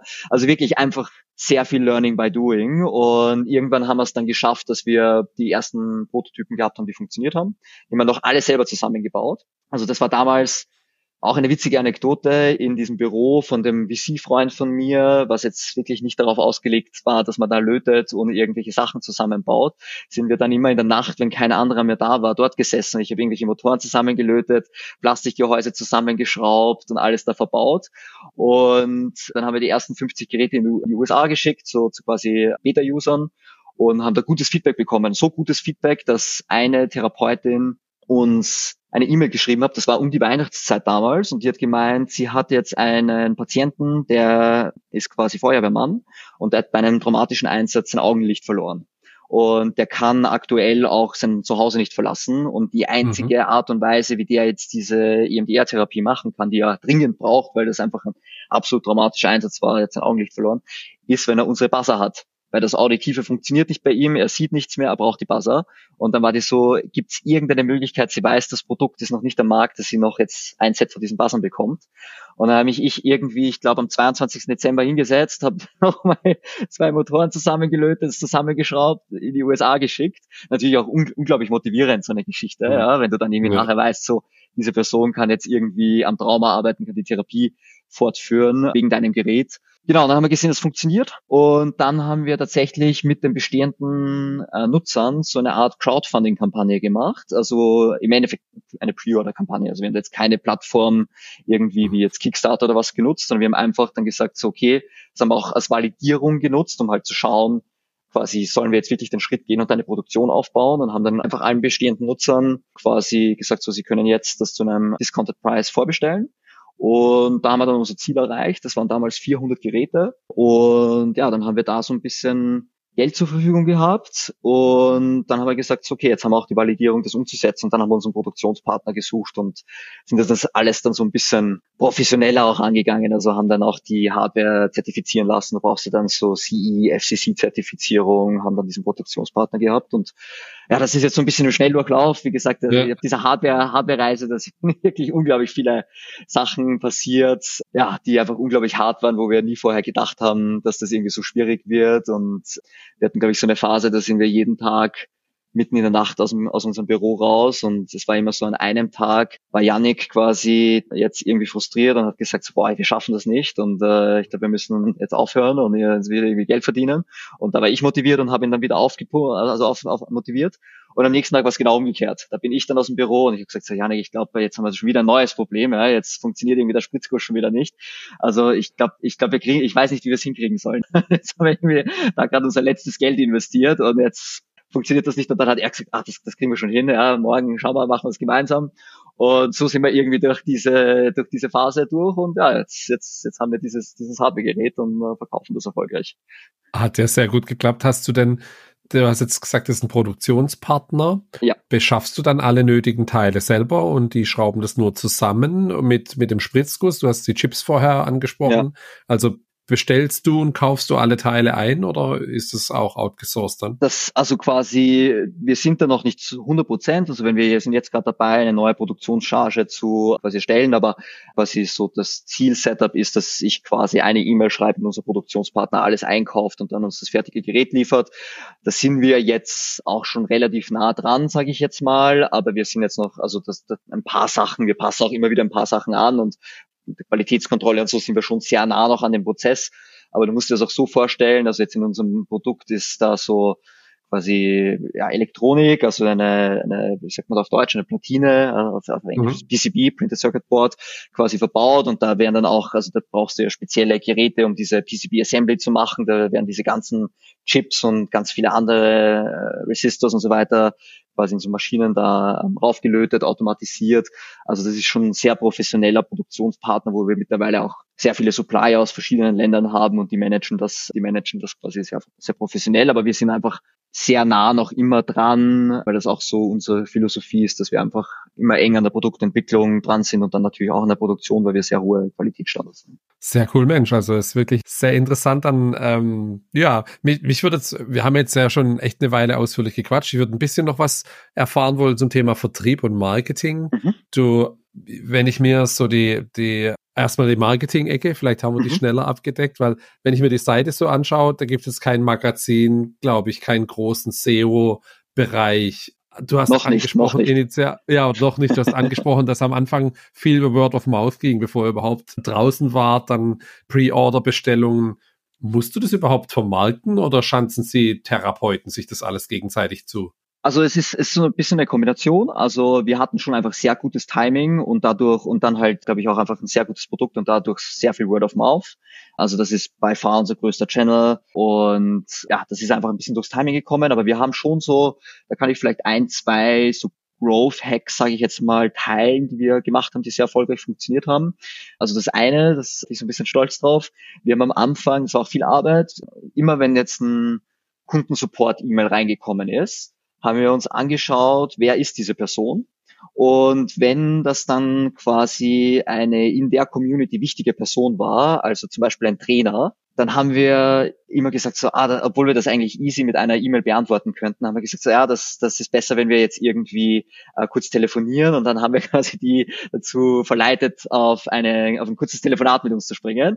Und das Telefonat haben wir dann natürlich auch genutzt, um jetzt mit diesen Trainern oder mit diesen Influencern sozusagen in jetzt der Nische eine mhm. Beziehung aufzubauen und haben uns da einfach langfristig so ein bisschen mit diesem Growth Hack quasi Beziehungen aufgebaut. Wenn es dann ein normaler Therapeut war, haben wir einfach quasi ja die, die Frage per E-Mail beantwortet, quasi, weil das auch ausreichend gewesen wäre. Aber wir haben halt wirklich probiert, da möglichst viel mit diesen Thought-Leadern, nennen wir sie, zu, zu interagieren. Und das zweite ist, wir sind relativ früh tatsächlich auf die Therapeutenkonferenzen geflogen also wirklich in person. Und das hat interessanterweise, also wir haben auch einige schon quasi äh, Konkurrenten, die ein ähnliches Produkt an, anbieten. Und wir sind also von den Nutzern her auf jeden Fall das größte weltweit. Und da die Arbeit hat sich äh, interessanterweise nie einer der anderen Firmen gemacht. Und generell waren diese Konferenzen sehr untervermarktet, äh, sage ich jetzt mal. Und ja, wir haben da auch am Anfang quasi ohne Budget irgendwie zwei Roll-ups drucken lassen mit Flyer-Alarm, Ryanair nur Handgepäck, irgendwie geschaut, dass wir diese Roll-Ups da mitnehmen können, dann irgendwie zur Konferenz, dort ein vier Quadratmeter Hotelzimmer gemietet, wo wir zu zweit geschlafen haben und dann wirklich drei Tage irgendwie uns da halt wieder sehr viel Interaktion mit den Therapeuten dort gehabt und auf diesen Konferenzen sind halt vor allem die wichtigen Therapeuten. Und das ist jetzt auch so ein bisschen unsere Eintrittsbarriere. Wir haben einfach da extrem viel gelernt und deswegen sehr viele Details in unserem Produkt, die jetzt niemand so einfach kopieren kann, weil du da schon einfach das, das Wissen in der Industrie haben musst. Und gleichzeitig uns aber halt langfristig die Beziehungen jetzt mit den wichtigen Leuten in der Industrie aufgebaut. Und ja, das machen wir weiterhin, das macht uns auch Spaß. Wir gehen dann auch immer in der größten Konferenz in Europa zum Beispiel, da gibt's dann immer ein, ein Gala-Dinner. Dann sind wir da mit 600 Therapeuten, die alle im Durchschnitt 30 Jahre älter sind als wir, sitzen wir dann an diesem Gala-Dinner und ja, haben halt da auch unseren Spaß mit den Leuten und erfahren einfach wieder neue Sachen, wo sich so die Therapie hin entwickelt, was wir einfach an Features bauen können, aber auch einfach irgendwie, was wir zum Beispiel machen können, damit unser Tool in Trainings äh, verwendet wird und so. Ja bist du halt nah dran am Produkt dann und die, genau. die erste Shampoos-Runde, die geht dann auf euch dann beim Gala Dinner und so. Genau, genau. Mhm. Ja, und, und das Thema Vertrieb. Wie hast du da viel zu tun, was so Outreach betrifft? Oder wie, ist das auch so eine Sache, die dann über so Messebesuche oder gibt es so Fachmagazine, wo man dann Werbung drin schaltet? Gibt es da so ja, ist das so eine Nische, dass du die, dass du da rein, leichter an die rankommst? Ja, also das machen wir schon ein bisschen. Also wir machen natürlich schon, also wir haben jetzt auch so ein paar Google Ads und wir haben schon in den Fachmagazinen jetzt irgendwie Werbungen und dann teilweise in den E-Mail-Newslettern von den großen Associations. Also da haben wir schon punktuell jetzt einmal Sachen, aber wir haben also wir haben eigentlich ja B2B-Kunden, also die Therapeuten sind eigentlich Business-Kunden, aber sie verhalten sich eher so wie B2C-Kunden. Und wir machen jetzt eigentlich nicht wirklich aktiv Vertrieb. Also auch die meisten Kunden von uns sind wirklich einzelne Praxen quasi. Wir haben ein paar so, wir haben schon, schon auch so Gruppenpraxen, wo die dann einfach gleich viele Lizenzen kaufen. Aber aktuell ist es wirklich so eigentlich Self-Service. Ja? Also die, die Therapeuten kommen irgendwie über jetzt die verschiedenen Funnels auf unsere Website, lernen über das Produkt, melden sich an und ich sage jetzt mal, in 99 Prozent der Fällen hatten wir nie einen persönlichen Touchpoint mit denen. Ja. Hm. Das ist natürlich auch, auch eine schöne Situation. Ja. Ja, Mensch, echt. Äh, eine Frage noch das Thema Versand von der Hardware. Jetzt mhm. verschickt ihr das in die ganze Welt. Wie habt ihr das aktuell geregelt? Ist es, wird das in, in Deutschland verschickt und dann dauert es drei Tage und ist an der Westküste? Also wir haben tatsächlich da so einen Logistics- und Fulfillment-Partner. Die haben quasi verschiedene Lagerhäuser in verschiedenen Regionen der Welt und da gehen dann auch die Geräte quasi nach einer Qualitätskontrolle von uns hin. Und wir haben das quasi komplett automatisiert aufgesetzt. Die Bestellung kommt rein. Ähm, also dafür verwenden wir Shopify, haben aber auch quasi das wirklich auf unsere eigene Website integriert. Also wir haben da jetzt keine Shopify Landingpage oder irgendwas. Äh, Bestellung kommt rein, das geht direkt zu unserem Fulfillment Provider der verpackt es direkt, verschickt das quasi eigentlich egal, wo du jetzt bist auf der Welt. Und wir haben somit jetzt eigentlich damit selbst gar nicht was zu tun. Also wir haben da immer ein Auge drauf. Wir behandeln natürlich, wenn es jetzt irgendwelche Probleme gibt mit dem Versand, das, sind, das machen auch machen wir noch selber, das mache ich noch selber.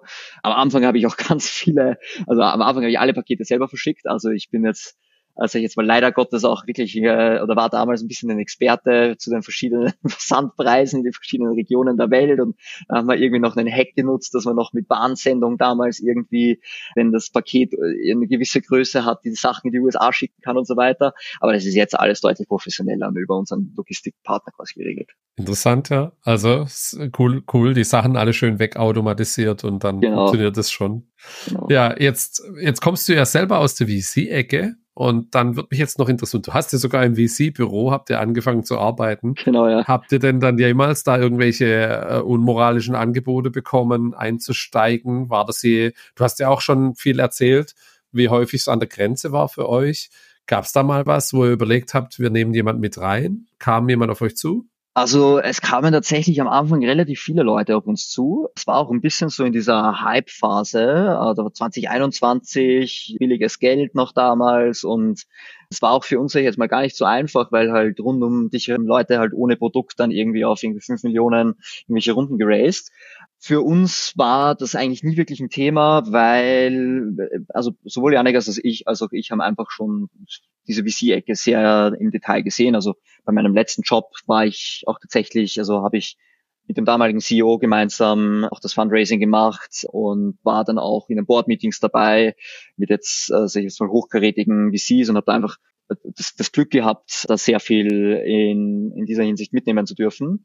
Und wir haben einfach gesagt, für das, für das Business, was wir haben, für das Geschäftsmodell und für irgendwie den Plan, für die Firma, den wir haben, ist VC unserer Meinung nach nicht das richtige Modell, weil der Markt einfach doch begrenzt ist. Also wir sind in der Nische unterwegs und ich habe dann ein, zwei Mal einfach um mir Feedback zu holen, schon die Gespräche mit den Inbound-Leads von VCs quasi gemacht, aber auch da hat sich das dann wieder für mich bestätigt, dass dann da halt immer die Sache war, okay, das ist ja alles super, aber ihr müsst dann irgendwie da noch die größere Vision machen und dann irgendwie B2C und irgendwie Self-Service für die Patienten, weil das ist dann irgendwie ein Multimilliardenmarkt und so weiter und so fort. Und da war für uns dann eigentlich immer relativ klar, das ist nicht der Weg, den wir für die Firma gehen wollen. Und dann hat sich da eigentlich gar nicht groß die Frage gestellt, ob wir uns da jetzt irgendwie am ähm, Geld reinholen oder nicht. Natürlich in manchen schweren Momenten. Also es war wirklich nicht immer klar, ob es jetzt aus komplett eigener Kraft, also ich, ich, ich kenne fairerweise auch wirklich wenige jetzt so bootstrapped Hardware-Companies, die ja wirklich so selber so ein elektronisches Device dann entwickelt haben, die jetzt nicht riesen Kickstarter oder was gemacht haben. Und da war es halt echt teilweise so ein bisschen ähm, unklar, ob wir es quasi schaffen. Und wir wollten uns da jetzt auch nicht irgendwie bei Friends and Family mit irgendwie 100.000 Euro verschulden oder so. Aber ja, wir haben es dann, also ich glaube, wir haben es dann einfach mit sehr harter Arbeit und irgendwie scrappy Lösungsansätzen kompensiert und also sind absolut froh, die Entscheidung getroffen zu haben. Ich bin jetzt aber auch eine Person, ich, ich, ich bin jetzt gar nicht so, dass ich sage, ich will jetzt nie wieder in meinem Leben irgendwas mit einem VC zu tun haben. Ich glaube, es hängt einfach wirklich davon ab, was, was machst du für ein Business, was ist deine Vision und also was ist die Vision für die Firma, weil es gibt einfach gewisse Geschäftsmodelle, die kannst du halt nicht ohne VC aufbauen. Also du wirst jetzt kein Tesla, sag ich jetzt mal, bootstrapped aufbauen mhm. und, und ganz viele andere Firmen auch nicht. Ja? auch, auch wahrscheinlich kein Zalando. Und ich glaube, wenn man man muss einfach wissen, was das jetzt für den eigenen Lifestyle schon bedeutet, wenn man jetzt äh, VC macht, aber auch wenn man Bootstrap macht. Und man muss einfach wissen, was man für ein Geschäftsmodell da machen will und das dann entscheiden. Und für uns hat das einfach so gepasst. Ja. Jetzt hast du ja schon viele Nachteile angesprochen von dem Modell und jetzt auch ein, zwei Vorteile. Was würdest du so aus deiner Sicht sagen? Was sind so die Highlights der Vorteile von dem Bootstrapping-Modell dann für euch? Also natürlich so die absolute Selbstkontrolle, die absolute Freiheit, sage ich jetzt einmal, dass du halt wirklich, ich meine, wir sind jetzt zu zweit, also wir müssen uns natürlich immer zu zweit abstimmen, aber ja, dass wir jetzt eben nicht irgendwelche Sachen müssen, machen müssen, um jetzt kurzfristig irgendwelche Zahlen zu zeigen. Also ich ein Beispiel, ich weiß jetzt nicht, ob, wenn wir jetzt einen VC an Bord hätten, der glücklich wäre, wenn wir weiter dieses Freemium-Modell fahren. Ja? Also mhm. vielleicht ja, vielleicht auch nicht. Also das könnte dann so ein potenzielles Ding sein, wo dann plötzlich 30 Prozent deiner Zeit drauf geht, ähm, im VC drum zu streiten, ob du das jetzt irgendwie nicht Freemium machst oder schon Freemium, wenn du da jetzt ja jetzt mal auch den falschen VC-Partner an Bord hast. Ja? Auch so ein bisschen die Freiheit, jetzt einfach zu steuern, wie schauen die nächsten drei Jahre aus. Also jetzt auch den Luxus zu haben, zu sagen, naja, wir müssen jetzt keine 100 Millionen Firma bauen, sondern vielleicht ist unsere Vision für diese Firma einfach, dass das eine 5 Millionen, 10 Millionen, vielleicht auch 30 Millionen Firma ist, das, das kriegt mir ja alles bootstrapped hin, beziehungsweise auch noch viel mehr. Bei uns ist einfach der Markt ein bisschen beschränkt, ähm, aber auch ein bisschen zu entscheiden, so, ja, in welcher Geschwindigkeit mache ich das jetzt? Und möchte ich das überhaupt machen? Also ich glaube, das ist, das ist uns, sowohl Janik als auch mir, super wichtig und da sind wir jetzt einfach extrem froh, dieses Setup zu haben. Wie, wie sieht so mit Flexibilität der Tagesgestaltung aus? Ihr habt ja jetzt, du hast viele Kunden in den USA, aber hast jetzt auch Pakistan angesprochen, also noch eine andere Zeitzone. Wie kriegt ihr das aktuell hin dann mit, keine Ahnung, so Calls, Sales Calls oder auch Supportfällen? Ja, also wir haben wirklich in jeder Zeitzone Kunden, sage ich jetzt mal. Also Pakistan war jetzt nur ein Beispiel. War ja schon nach Japan geschickt, nach Singapur, Australien. Äh, also ich glaube in Tansania haben wir auch Basen, wie gesagt, wir machen in, Afrika auch, auch, auch Nutzer. Zum Beispiel auch aktuell, leider Gottes, sage ich jetzt mal, sehr viele in, in, in Russland und in der Ukraine, also vor allem auf der Free Version, weil da einfach sehr viele traumatisierte Personen sind. Also das sehen wir zum Beispiel auch jetzt als, als quasi Uptick in den Userzahlen. Also ich, ich, ich sage mal so, wir kriegen das relativ einfach hin, weil wir sehr wenig mh, quasi One-on-One-Kontakt mit den Kunden haben müssen. Also so, wir haben wirklich, wir schauen einfach, dass das Produkt sehr stabil läuft und den meisten Kundensupport, wo einfach echt tatsächlich relativ wenig auch da ist, machen wir dann per E-Mail. Und jetzt für jetzt quasi so ein bisschen, um jetzt dann die Insights zu bekommen, um irgendwelche Marketing-Partnerships irgendwie zu pflegen und so, wenn das dann US-Leute sind, dann ist das halt auch einfach jetzt am Abend quasi unserer Zeit, ja, dann ist das einfach später unserer Zeit. Also ich, ich, ich habe dann auch die Flexibilität, dass ich halt dann sage, so ja, dann mache ich halt mal am Freitag um 23 Uhr einen äh, Call mit jetzt einem teurer Therapeuten in Los Angeles. Das ist halt so ein bisschen diese freie, freie Zeiteinteilung. Da fange ich halt dann einem anderen Tag später an zu arbeiten oder so. Also ich, ich zähle ja jetzt auch nicht meine Stunden. Aber ja, wir sind da schon ein bisschen flexibel, aber wir kriegen es eigentlich ganz gut hin. Und ja, sind auch, also wenn dann eine Konferenz in den USA ist, dann fliegen wir halt da einfach hin. Aber dadurch, dass eben unser Produkt sehr automatisiert ist und die Kommunikation mit den Kunden eigentlich mittlerweile sehr asynchron ist, läuft das eigentlich sehr gut. Ja. Aber jetzt am Samstag arbeitest du nicht mehr, weil du jetzt gerade gesagt hast, Freitagabend den Call und am nächsten Arbeitstag. Das hat sich also, schon ein bisschen normalisiert für euch. Das hat Diese, sich, ja, ja. Der Erfolg hat sich ein bisschen eingestellt ja, und ja, ihr ja.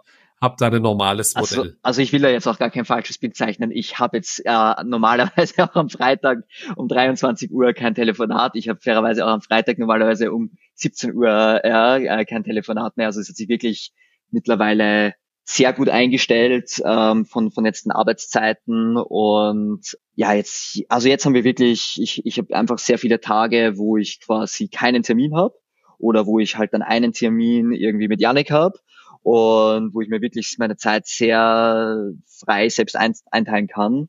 Und ja, das, also das, das ist ein absoluter Luxus. Aber man muss natürlich auch ein bisschen schauen, man muss da schon sehr diszipliniert sein, sage ich jetzt mal und muss natürlich auch langfristig überlegen, ob man jetzt dieses Arbeitssetup auch äh, für sich persönlich einfach gerne hat oder ob man dann doch lieber irgendwie in einem Team arbeitet, wo man halt einfach äh, sehr viel andere Interaktion hat und so weiter. Ich habe andere Tage, dann habe ich wieder, dann haben wir irgendwie, machen wir gerade Research für irgendwie ein neues Feature oder so, ja, da habe ich dann irgendwie vier Stunden hintereinander Telefonate mit Therapeuten, um da irgendwie was zu brainstormen oder so. Also es schwankt wirklich sehr. Ja. Ja, verstehe. Jetzt hast du, jetzt haben wir sehr viel erzählt. Ich finde es eine total beeindruckende Geschichte. Also was, was man so machen kann, aber auch wie aufopferungsvoll das war. Viele Anekdoten. Und was mich jetzt interessiert, du hast gerade noch kurz angesprochen, drei Jahresplanung. Plant ihr so weit voraus? Ist das ein Bereich, wo man, also die, die, die Nische Therapie, kannst du da drei Jahre vorausplanen, was du jetzt für Produkte brauchst? Ist das schon absehbar? Also wir planen jetzt, wir planen jetzt fairerweise nicht drei Jahre voraus. Ich glaube, was hm. wir, was wir vorausplanen auf den längeren Horizont ist so grundsätzlich natürlich schon unsere Vision und auch ähm, quasi sowohl auf jetzt Firmenebene als auch auf auf sag ich jetzt mal persönlicher Ebene ja also so was was ist jetzt irgendwie äh, also wir haben zum Beispiel schon gesagt die die ersten zwei Jahre wo wir so intensiv gearbeitet haben das wollen wir jetzt nicht fünf Jahre machen also ich, hm. ich, ich, ich glaube fairerweise auch, das kann man nicht fünf Jahre machen, äh, ohne dass das irgendwann gesundheitsschädlich ist. Die ersten zwei Jahre haben wir das auch wirklich genossen. Aber also quasi das planen wir schon so voraus, das ist grundsätzlich unsere Vision. Wir haben da tatsächlich, wir haben schon unsere Roadmap und wir halten die aber schon so flexibel und wir setzen uns dann das ist jetzt nicht so ein Stein gemeißelt, aber wir besprechen einfach regelmäßig sozusagen, wann haben wir jetzt das Gefühl, dass wir jetzt irgendwas was Neues gelernt haben oder dass sich jetzt vielleicht privat was verändert hat, wo wir einfach so, einfach nochmal so ein bisschen die nächsten Monate neu planen müssen. Und dann setzen wir uns da zusammen. Wir machen das eigentlich immer ganz gerne auch um diese Konferenzen herum, weil man dann einfach sehr viele neue Eindrücke hat und dann mhm. machen wir vor der Konferenz ein, zwei Tage quasi so bisschen Planung, so hey, was haben wir jetzt irgendwie die letzten Monate erreicht und was ist jetzt irgendwie so steht jetzt an und dann probieren wir das auf der Konferenz zu validieren. Und dann nehmen wir uns danach nochmal zwei Tage Zeit, um dann wirklich sozusagen so die, die nächsten Monate zu planen. Und wir haben da halt so unsere großen Punkte und brechen die dann so, so in, in kleine Initiatives herunter. Und ja, das machen wir so eigentlich so alle vier bis fünf Monate, sage ich jetzt mal wirklich so eine größere, größere Session, Janik und ich gemeinsam. Wahnsinnig cool. Was habt ihr konkret für Ziele für dieses Jahr? Wann ist die nächste Konferenz? Es stehen jetzt tatsächlich zwei, drei Konferenzen an. Ich fliege jetzt im März nach UK auf äh, eine Konferenz. Dann im April sind wir in Washington State, irgendwo in der Nähe von Seattle. Da ist dann die große in den USA. Und dann sponsern wir vielleicht eine nur online in Australien. Das, das, die sind immer hybrid meistens und die können wir dann online sponsern. Genau, wir haben, wir haben ein paar Ziele quasi für, für jetzt dieses Jahr. Also wir wollen vor allem so ein paar Sachen noch im Bereich Marketing ausprobieren. Also ich glaube, wir haben uns da jetzt echt was ganz Cooles aus, aufgebaut, aber wir wollen schon nochmal auch ein bisschen so diese klassischen Marketing-Channels ausprobieren, auch ein bisschen, um da selber was zu lernen, ein bisschen zu schauen, so was, was, was geht da jetzt überhaupt in unserer Nische sozusagen. Also so in die Richtung.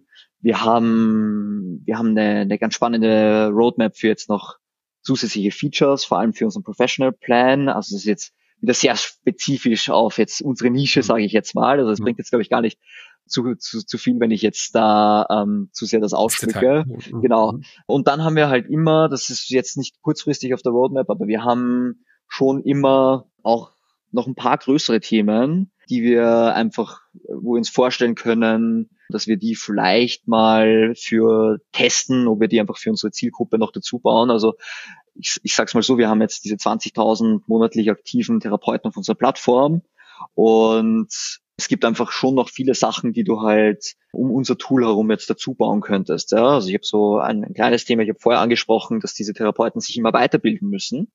Ohne da jetzt zu viel zu verraten, ja. ähm, gibt es natürlich sehr viele Anbieter, die da, ähm, sage ich jetzt mal, Kurse und so weiter an, anbieten, aber halt noch nicht so die gute Übersicht dazu, was man da jetzt irgendwie machen kann, was da wo gibt. Das ist jetzt ein von vielen Themenbereichen, wo wir jetzt nicht wissen, ob wir jemals dazu kommen, aber wo wir einfach, ja, also ich glaube, das hat man ja als Unternehmer so an sich, wenn man sich viel mit seinem Kunden auseinandersetzt, was man hoffentlich tut, dass dann immer wieder links und rechts ein paar Sachen aufpoppen. Ja.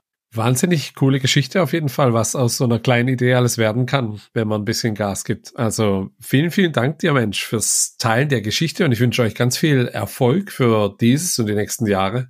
Ja, danke dir, Andi. Hat mich äh, gefreut, dass wir hier ja, gesprochen haben. Ich äh, unsere Geschichte hier teilen konnte. Wie gesagt, es ist einfach eine Nische und man muss erstmal so in diese Therapie eintauchen, so um so ein paar Sachen davon zu, zu verstehen. Aber ja, ich, ich hoffe, ich habe so ein paar Leute inspirieren können und vielleicht jetzt abseits vom Unternehmerischen, vielleicht ist ja auch der ein oder andere Zuhörer, der aktuell auf der Suche ist nach der richtigen Thera Therapieform, ja, um, um jetzt ein Trauma zu bewältigen. Vielleicht auch da noch mal kurz das, das angesprochen. Also ich bin jetzt selber kein Therapeut, also jetzt hier keine, keine therapeutischen Empfehlungen oder irgendwas, aber die Therapieform wird die kann man auch jetzt nach einer Trennung oder einfach äh, auch teilweise bei Kündigungen und so weiter, also da auch, auch solche Sachen können traumatische Erlebnisse mhm. ähm, auslösen, genau, mhm. hervorheben und auch, auch, auch dann kann es einfach für viele Leute Sinn machen, das zu behandeln, ob das jetzt mit EMDR ist oder nicht, das, das äh, muss, glaube ich, jeder für sich selber herausfinden, also ich will da jetzt auch gar keine Werbung für diese Therapieform machen, ähm, aber ja, vielleicht habe ich ja auch auf, auf der Ebene ein oder zwei Leute äh, inspirieren können, dass sie sich da Hilfe suchen und